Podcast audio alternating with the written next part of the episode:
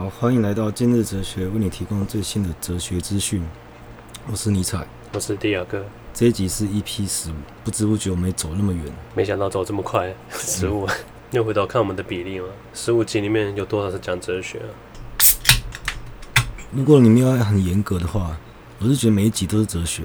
可是如果你要很严格的话，应该只有前三集在讲哲学。太早了。等一下，吉米要进来。太快了，妈！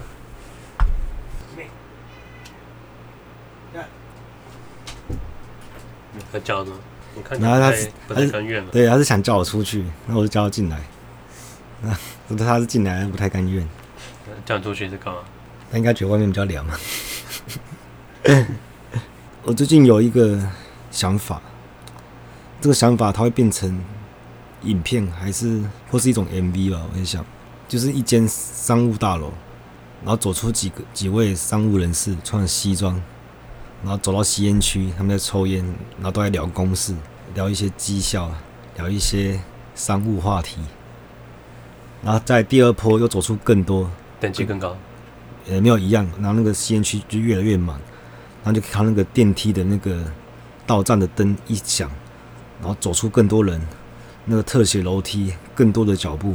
一直源源不断从商务大楼涌出人潮。为什么我脑中出现都是电脑人？一群复制穿西装的复制人。嗯。然后这个大楼外面就已经成千上万的商务人士，然后同时聊着商务话题，闹哄哄的。但是那个大楼还是不断涌出更多商务人士。我想要一一种从现实到超现实的过程，完全展现在你们面面前。这个拍片成本太高了，所以它只是个想法，想法不用钱。好，我们来聊本体论。我们上一集有有提提到本体论，但那时候我很懒得讲，因为我觉得本体论是我非常喜欢的一个概念，我一定要专门为它做一集。它需要一个完整论述，不然你只会觉得它很怪而已。最一开始，本体论是为了干嘛？是一位叫圣安生，他同时是哲学家，也是一个神学家。没有他很多翻译啊，可是反正其中一个翻译翻翻译过来是圣安森。他为了要解释为什么上帝会存在，所以他说现实中人存在会比存在心中还伟大。他认为神就是最伟大的存在，不一定是指上帝这个最完美的存在。那其实对他们来讲，最完美的存在跟神是同义词。然后他为了解释这个上帝，他就说：如果现实中人存在，一定会比你想象中还存在，还来得伟大嘛。所以这个伟大必定会存在于现实。他就证明了上帝存在。可不是说人无法想象比他高端的存在吗？对啊，所以无法想象这件事情，无无法想象就自相矛盾了吗？没有没有，他没有矛盾哦，他论述其实很清楚，你没办法想象这个东西，他比你无法想象更高一层一个层次。他这个论述大部分都要一读再读才搞懂他他在说什么。因为他当时我看完，我就走回路上，就想说傻小傻小，到底在跟他小。然后快到家的时候，我突然觉得啊，他是对的，他说对了，因为他证明了上帝存在之后，他就会开始用继续用本体论来推演上帝本性。的其他面相，就全知全能全善。等下，你说他是什么身份？他是神学家，也是哲学家。神学，嗯，神哲学家。嗯，我没记错，应该是这样子。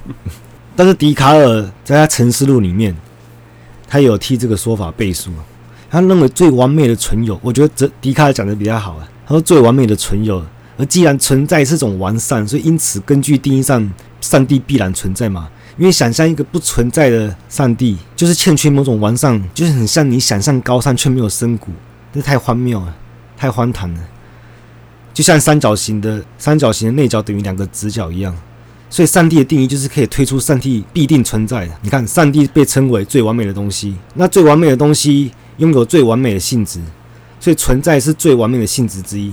故得证上帝拥有存在这个性质，所以上帝存在。哇塞，我觉得这个东西用听的好抽象，真的假的？真是真的，他一直在想这些，主张存在不是性质。康德就是这，就是这一点。你昨天问我说，你既然认为世界上没有好人，但是你心中有个对外坏人的形象，我说没有，好人不一定一定要一个存在对立面。为什么？因为主张存在不是性质，因此不能被随意分配给概念。不是啊，它只是个概念。任何东西不都是相对出来的吗？不是，理型世界里面不是。等下我们要讲讲到那个理型世界，柏拉图。在他之前，我要先提一个人，他叫巴门尼德斯。哎，这谁啊？不认，刚出现个陌生的名字。他为什么会陌生？因为他是前苏格拉底时期的人。因为我们认为比苏格拉底还要前。对对对，他前面还有人啊。据说他们，据说他还有跟年轻的苏格拉底对话过，但是这个可能是野史，所以我们就不考究了。然后西元前五百年吧，他说过一句话就很，我觉得影响柏拉图很深。他说：“存在就是存在，不存在就必然不存在。”听起来像废话，但仔细想想，不是不是，他绝对不是废话。因为前几天我就跟我朋友说，我想要去一个没有人的地方，这句话合理吗？我想要去一个没有人的地方，那我到那个地方就有人了，那那那边那个地方就不是没有人了，所以永远就没有一个没有人的地方，好不好？根本就没有存在不存在的东西，这样你理解吗？我根本不可能去一个没有人的的地方，因为我知道到那边，它就不是没有人。在你抵达之前，它是不存在的啊，它是存在的啊。我觉得这个就很像薛定谔的猫。它它处于一个纠缠态，固得正，所以没有不存在的东西。它是进一步推论，所以整个世界就这样子，永恒不变，不可分割。它称为一啊，We are one。哎、欸，如果他把这理论丢到我们现在宇宙观的话，会变怎样？我跟你讲，会变怎样？而这个世间并不是由很多种事物组成的，因为如果是这样的话，那每个事物跟事物之间一定要存在一个不存在的事物，把它分割。也就是说，事物与事物之间必须是空。目前我们可以证实存在的东西，它才有不存在的反面吗？嗯，哎、欸，好像是另一个维度的问题。这样这样子，我们就会有局限性啊。我们现在我们可以推出来的不存在，是我们现在认知可以观察到的东西。如果是我们认知无法观察到的，我们就没有相应的对应面了。嗯，所以这这是这会很大很大大影响到我们的局限性了。嗯。就是我，就是我说的，人类无法去想象他他认知不知道的东西，嗯，看不到看不到颜色，对，嗯，对，就是这个，就是这个意思，就是这个意思。所以我们会认为不存在的东西必然不存在，但是因为不存在，所以没办法隔开事物，所以世界是一体的。哎，那你这句话我我再想象，想一下，两件事情。你再你再你再你再念一遍，我刚刚念什么？哦，我我是说这个世界。因为没有不存在的东西，所以它无法分割。就就像一把没有一个那个叫什么次元刀，它没办法把事物分割。因为次元刀的性质一定要是空，但是这东西不存在啊，所以世界根本是一体的，因为它不可分割嘛，它是一个永恒的存在。你要你需要想一下吗？可以的，可以的，可以啊。不然给你想一下，我去抽根烟啊。今天那么快就要抽烟了？还有吧，这个这个东西需要思考啊，给大家一点时间，听个音乐啊。哦，好，来个音乐好。啊，听听个音乐帮助你们思考。他就不是那个了，不可知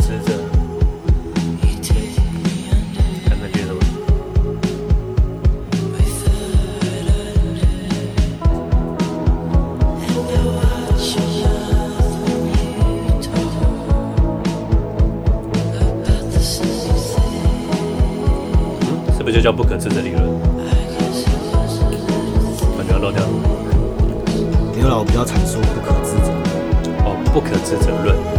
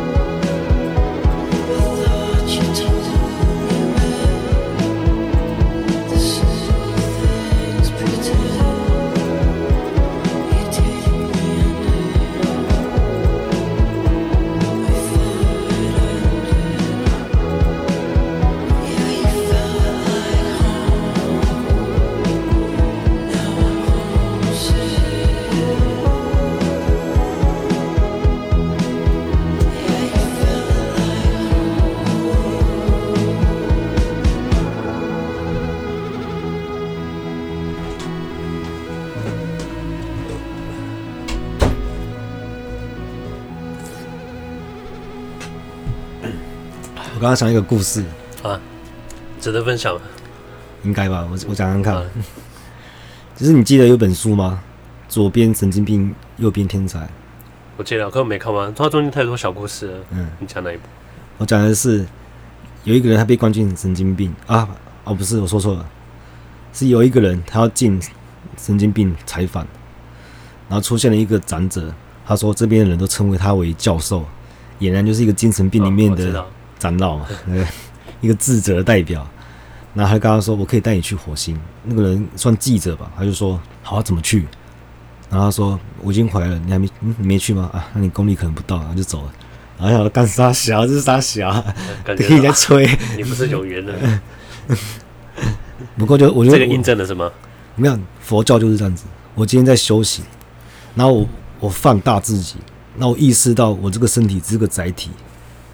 那个时候我就成为另外一种另外一种维度的存在，但就不是人，你就没有人性了，跟曼哈顿博士的那种感觉有点像。”你要完全抛开世俗的执念的时候，就是开悟啊！这样，嗯，是把自己活得越不像人，越接近真理吗？对啊，人性真被讲的好像变成拘束器一样。对对，我跟你讲，它是妨碍我们的精神。你知道它拘束是怎样吗？它的拘束是一种超越你们的、你们能想象的概念。它超越是这样子，他让、啊、他这个叙述有目的性吗？没有，这不是什么，这是我个人的。我现在讲的都是我个人想的，欸、我认为是这样子。当你抛开人性的时候，那些执念消失了，你一些欲求消失了，你就变成那个佛性或者神性。其实你也不要说消失啊，因为我们现在人性可能是我们现在这个层层级，我们这个维度需要用到，嗯、我们脱离到另外层级，这东西已经不需要了，它自然而然就被我们抛弃了。我说，如果你站在人的角度来看的话，如果你知道要成为神的条件是什么，你会突然意识到，那当神到底要为了什么？你根本不理解当神的好处是什么，你可能自自我消融掉，站在人的角度看这这个东西，我为什么要？为什么我要在宇宙宇宙之间消失？我觉得可能是这种本本性的驱使吧。嗯、可能对你现在目前，我现在以以人类的观点来说，对我没有任何好处。对啊，是。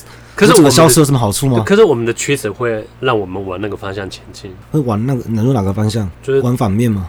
不是反面啊，就是你脱离人性，以更高、以更高的层级去、嗯、去顿悟、去开悟和去升华。我我举一个比较通俗的例子来讲好了，你今天跟你的家人说，我要去自杀，我才能成为神。你理解这是抛弃人性的方式，但是你家人完全不理解，你为什么要去自杀？他完全不知道没有人性是怎样。当你真的抛开这些，你就真的开悟了，你就再也不是站在人的角度在思考事情。啊，我刚刚说那个巴伦尼德斯影响那个柏拉图很深嘛。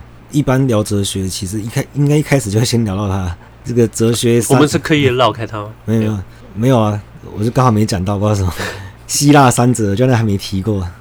但是因为我一直一直很喜欢他的，大家都认识，就先先不用急着介绍了。对，不用急着。我迟早会，我迟早会介绍到的。我先把巴门尼德斯最后一个他的那个他的推演啊，算他的推演。他说，同样变化是不可能的，这世界不可能变化。他不但认为世界是一体的，而且他完全不会有变化。为什么？因为无论你在思考事情，你在思考的时候，它的变化是指什么？世界上所有事物都不会有任何变化，就是我们现在说的一切都是被凝固住的。他说本质吗？本质没有没有，就是没有本质，就是真实就是这样子。但你不能接受，因为你还是有你还有人性。真实世界就是这样子。你要先跟我说它的变化指的是什么东西？好，应该说不变化是什么东西？嗯。就是你你在思考或是你在表达某个想法的时候，你总是想着某个事物嘛，所以你的思想就指到一个你自己之外的事物，这个事物必定同样的方式存在嘛，所以没有任何事会改变啊。我举个例子，如果你闭上眼睛回忆，你闭上眼睛回忆的时候，实质上它就是回到过去的意思一样，就像电影一样啊，有一个片段是回忆的片段，但是主线就停下来了，对啊，就是这个意思。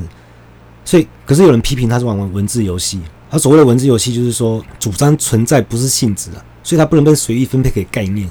呃，应该是说存在，刚才我来解释哦，存在在存在在那个那个层级上，它可以被虚构出来。大家都会说柏拉图式恋爱嘛，那为什么柏拉图式的恋爱就代表精神恋爱？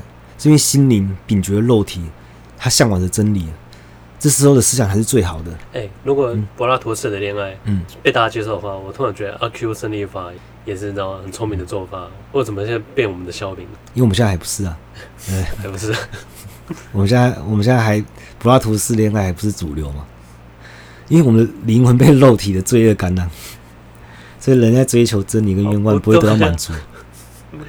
那这阿 Q 是完全正确的，对啊，因为我们人类对肉欲的强烈需求，所以我们的心境什么就扭曲嘛。其实肉欲是一种人性在兽性上的表现啊，那就靠幻想来自我满足啊。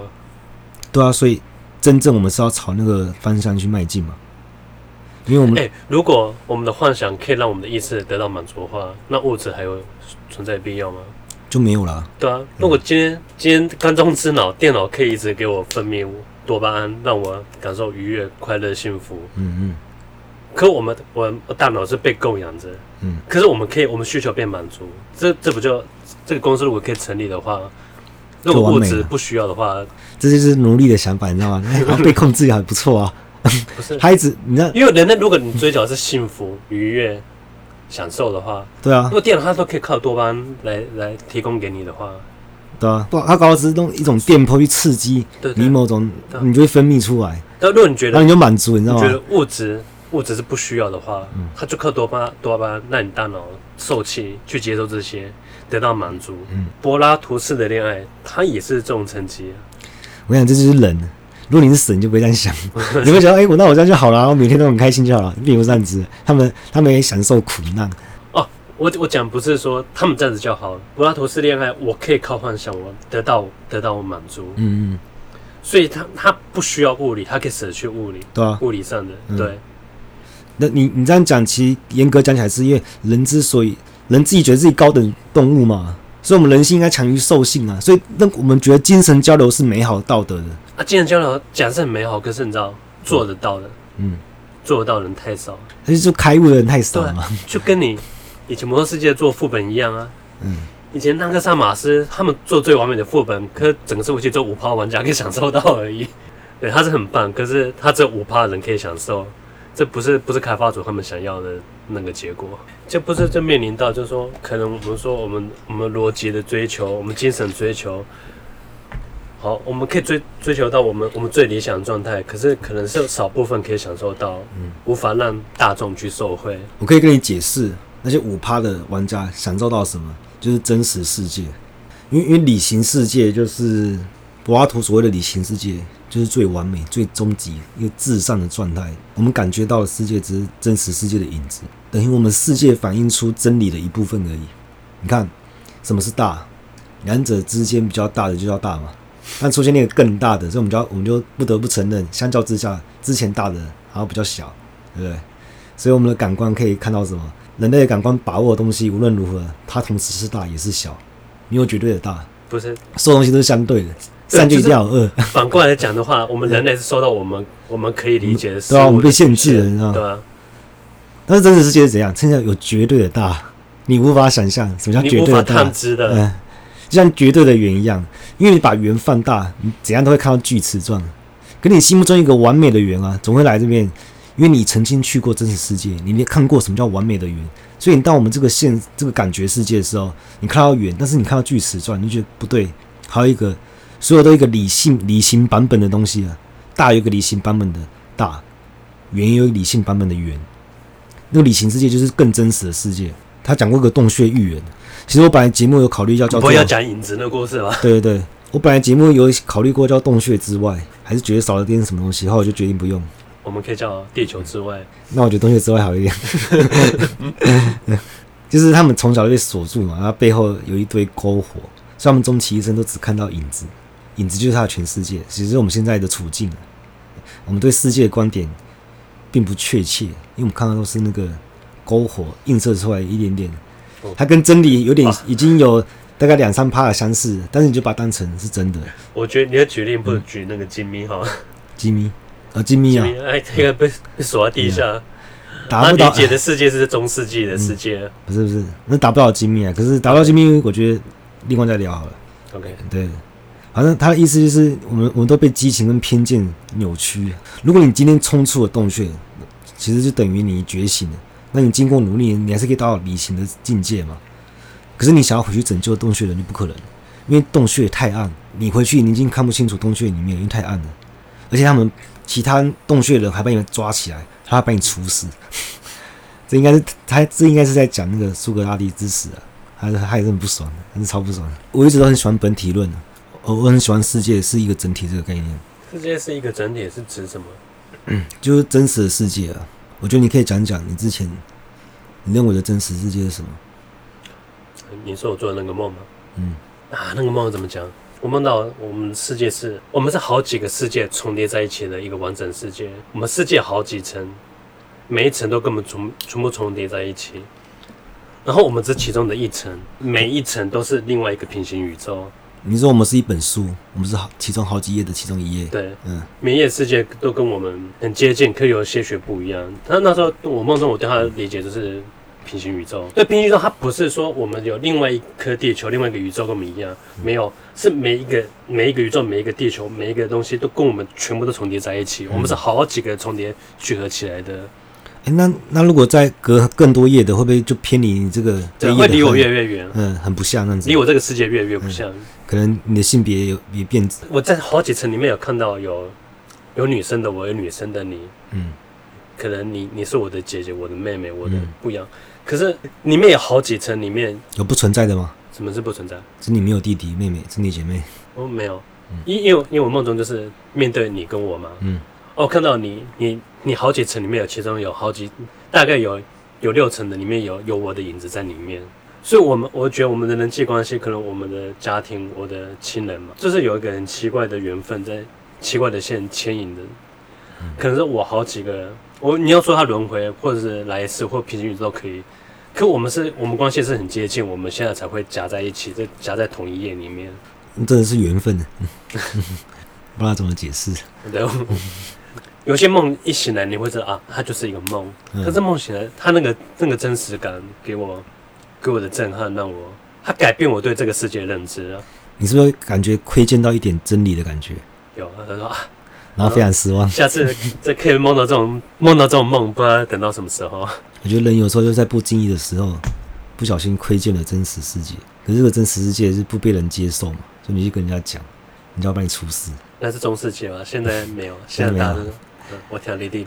小影子写在 IG 上面，然后都没有人按赞哎，这是对你对你最大的惩罚。那你在社群上边缘化，或者跑跑到路边拿着自拍，上帝就要降临了。没有了，那他那个他那个做法是三四十年前的。嗯，不是，你可以看那些人，搞不好他很重要的讯息想要传达给全世界人，只是不被大家接受而已。大家对。对未知或者不理解的东西，还是要取一种开放的心态。不管你说开放还是包容，就是不要一开始就否否定对方，不要一开始就否定你你不认同的观点或者。但有一种观点，我不知道你们可以接受。我就发现我们在讲说，哎，九零年代、三十年前、三十年前、九零年代，你不觉得这句话很很荒唐吗？九零年代已经离我们越来越远了。你每个世代三十年代、三十年前都不一样，是不同年代。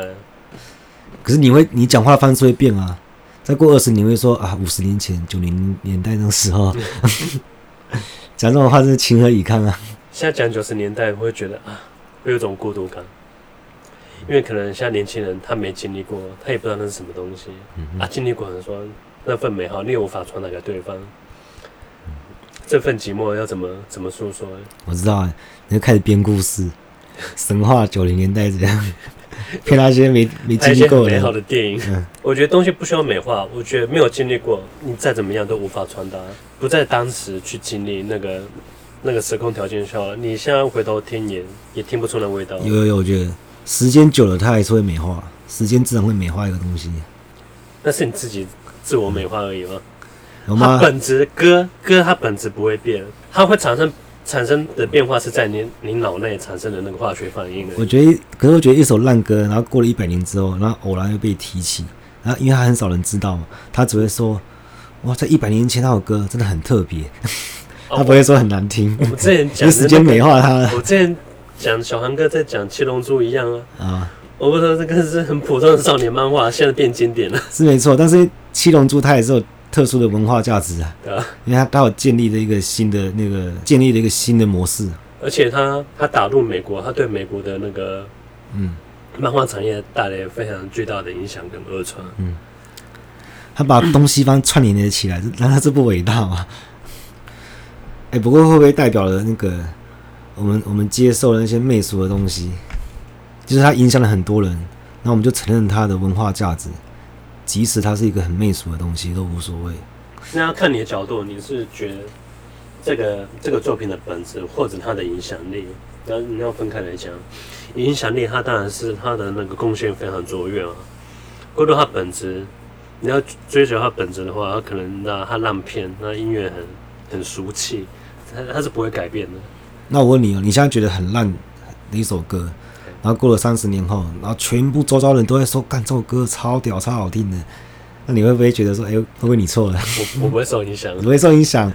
那你也是很固执，跟那哲学家一样啊。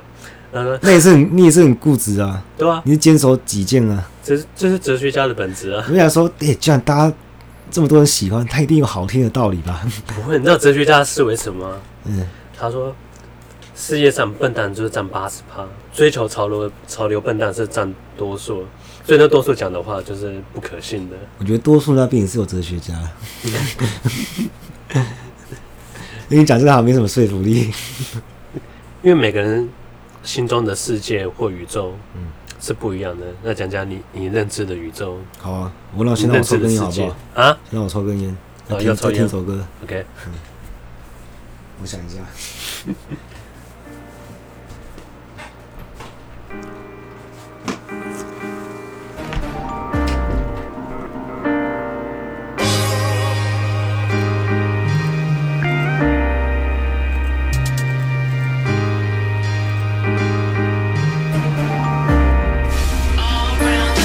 We keep it flow. Yeah，你看我新的布鞋，他是我的最爱，我早三餐都帮他付钱。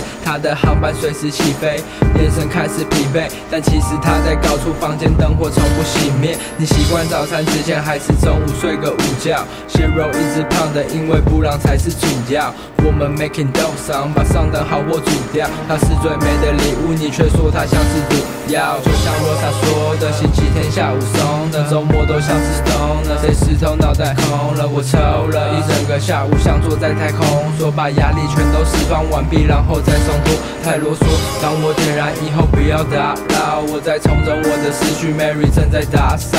他们说我太会写吧，可老师都松的。我笑说快回家吧，等下还要做功课。哎，Just wanna let you know，Don't leave me alone。我只想 rolling rolling rolling rolling rolling rolling rolling。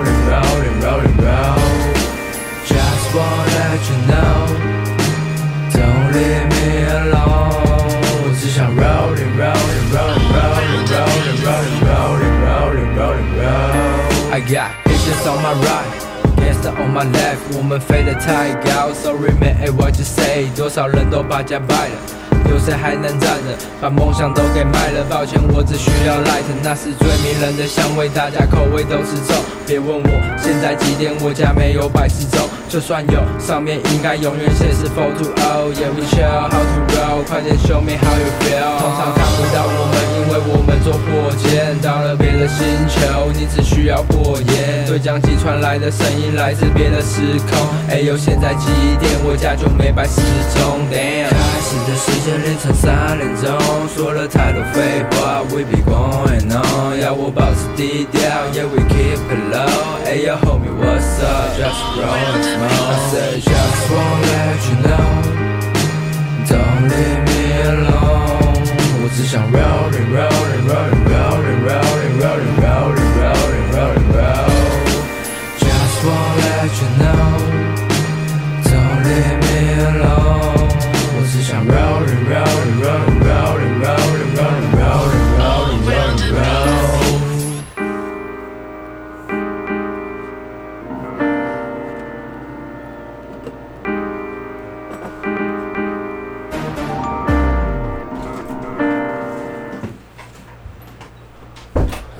来讲我认为的真实世界，不是有点可怕？老实说，这真实世界是怎样？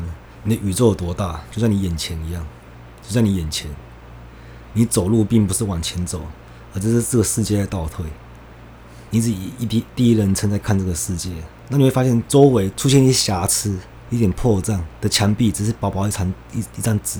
你一撕开，你就看到无限的宇宙，每一层世界，你就凝固了，你就发现你毫无意义。然后呢，你的意识放大，你放弃了人性，你就像那个卫星照片一样，原本是在你看到你的头顶，然后放大到全宇宙，你变成一个观察者、操控者。你看，像玩模拟宇宙一样，你要操控那些市民，每一个事件都需要你管理。你讲，你说你意识剥离之后，变成变成另外一个视角在看观观测宇宙。对对对，但是你还是没有形体，你还是以第一人称在看这个世界。你就是变成一个精神了嘛，一个意识存在对。对，然后所有东西，你要时间你要暂停就暂停。你要流动就流动，你要穿越就穿越，你变得无所不能。可是你会发现，你好像又接近了一个真理。你发现你的世界也是一个荧幕而已，然后放大来看，有另外一个人在操控你。就你发现你困在一个无限的轮回里面，你无能为力。你是神也好，是人也好，都像蚂蚁一样卑微。永远都有人在更高维度的人在操控你，这是真实世界。一点都不美好。为什么你的你的前提都是有人在操控？然后我好像很喜欢被操控，就没有像更高维度，他就是他做一个自由意识，然后观察看他怎么行动，一种观察。为什么一定要操控你？然后跑出另外一个人在观察那个观察者，就是这样子啊，就是那么无聊。我觉得就像就像你的暑假作业《蚂蚁观察日记》一样，对啊，就记录这些蚂蚁都在干嘛。如果你觉得蚂蚁很卑微的话，那你就等于你也很卑微，因为有人在观察你。然后就算你。努力觉醒了，你抛开人性，你成为神，结果你要重新来过一样，你要慢慢去接近真理，这就是本体论啊。你看，为什么听起来像虚无主义？哎、欸，如果讲起来的话，虚无主义还比较空洞一点。虚无主义是反正什么都没有，就是空嘛，就是空，你所有的解释就是空。哎、欸，虚无主义是最堕落的那个、啊？没有啦，他我觉得他很难描述，因为他是虚无嘛。但是你真的体悟到空，其实你在人的角度来看也是非常恐惧啊。空什么都没有，就是消失啊。就就像你小时候，每个人都可能会竭尽你所能去想象死亡是什么状态，嗯、啊，你会想的可能到一个境界。我曾经我好我好几多次想象死的那个虚无那个空什么境界，可能可能到可能探头看到一个缝隙，就就吓到，赶快抽回来。欸、我有看过，无法无法窥视。那时候我们在冲绳的时候，我们站在那个国际通，那、啊、我站在街角，就我一定眼一看，所有的画面都分割，然后交错，然后颜色就像淡机一样，还有一个音箱噔就定住了，就是死亡，就因为卡在那边。等下，然后我看到一下，我就收回来。等下，那是什么？哪个 moment 啊？就是我在想象死亡那是怎样。那我想到、这个，你你走在路上就是突然开想象，对啊，什么样？因为因为我面前五光十色，嗯、但他突然一切都错字，都混乱了。然后你完全无法理解，那就停留在那一刻，那你你就卡住了。是真实世界是这样子，可是如果你不是人的话，你你就会觉得没有不好。好了，我们用我们用本体论一直推演推到推到这边来，其实讲的已经很远很远了。不过我觉得要解释本体论，就是它需要一个很完整的论述来讲它。我觉得这本体论有办法用解释的吗？它只能用体验的吗？因为我觉得所有东西都是用体验比较快啊。对啊，对吧？你讲半天，不然你就死一次就比较快。啊、有有有，我那个理论，泰森理论，泰森理论，啊，就直接给他打 一拳。我跟你讲，嗯，我说你听再多都没用。我说泰森他是世界上最强的拳王，他拳全世界最重的拳，他好像这认知六百磅，全世界对，全世界大家共同认知都知道。嗯，可只有一个人知道跟你不一样，那个人就是擂台上跟泰森对打的人。